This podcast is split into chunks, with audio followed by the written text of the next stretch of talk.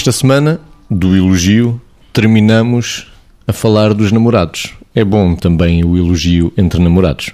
Ah, é bom elogio entre namorados, é bom elogio no amor, não é? É daquilo que estamos aqui a falar e estamos a falar frequentemente uh, do amor apaixonado. Uh, acho que sim, acho que as pessoas, quando estão num processo de enamoramento, estão a conhecer-se, estão a, a, deixar, estão a apaixonar-se pelo outro e, e, enfim, o outro está-se a apaixonar por si própria uh, ou pela pessoa. Esperemos que estes processos sejam toda a vida, não é? Mas enfim, pelas primeiras coisas, pelas coisas que mais gostam na pessoa e depois continuam. A grande, a grande arte está em continuar continuar a amar, apesar das coisas que se descobrem que não se amam, mas ama-se a pessoa apesar do que não se ama nela, não é?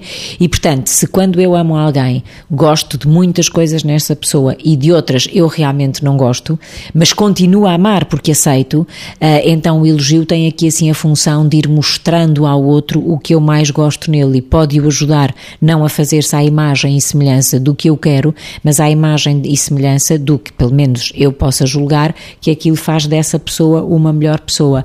Eu creio que era o Gabriel Garcia Marques que tem uma expressão que diz: se alguém não te ama como tu queres, não quer dizer que não te ame com todo o seu ser. E portanto, eh, aquela pessoa pode ser merecedora do maior elogio, sendo que eu, quando estou a elogiar ou quando estou, porventura, a criticar, aqui não é um castigo, digamos assim, é uma crítica, porventura evidenciando algo de menos bom, estou a ajudar essa pessoa a ser melhor no meu entendimento, melhor para ela, melhor na relação consigo e melhor na relação com os outros. Portanto, acho que é uma boa pedagogia do namoro ter coragem para elogiar e para criticar aquilo de que não se gosta. É crescimento garantidamente. Não há que temer o elogio no amor. Vitor? Não há. Eu aí diria que fica sempre um pouco de fumo nas mãos de quem oferece rosas. É? E, portanto, não há que ter medo de elogiar, porque não se perde assim como não, quando uma vela acende outra, também não perde a sua chama. E é importante que na relação de amor o elogio aconteça é curioso que aqui pode haver diferenças naquilo que é o momento da paixão e o momento do amor. Naquilo que nós dizemos muitas vezes o que é que é uh, ir transitando da intensidade para a profundidade e vice-versa.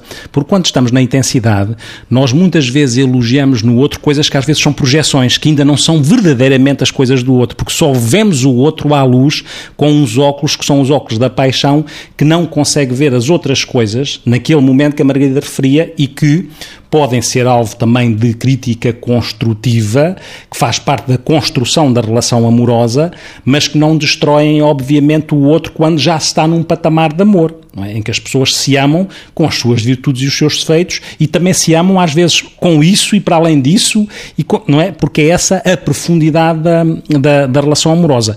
Por outro lado, é preciso muito cuidado, porque se Pode haver empolamento do elogio quando está apaixonado. Atenção, para não se perder a capacidade e a disponibilidade para elogiar, quando o amor entra em, no seu cotidiano habitual de relação e que as pessoas acham que já não é preciso elogiar e reforçar. Isso é uma das coisas que pode matar um bocadinho aquela relação amorosa. Todos nós gostamos de ser valorizados, reconhecidos, elogiados e não é dar, sermos dados como garantidos aos olhos de cada um.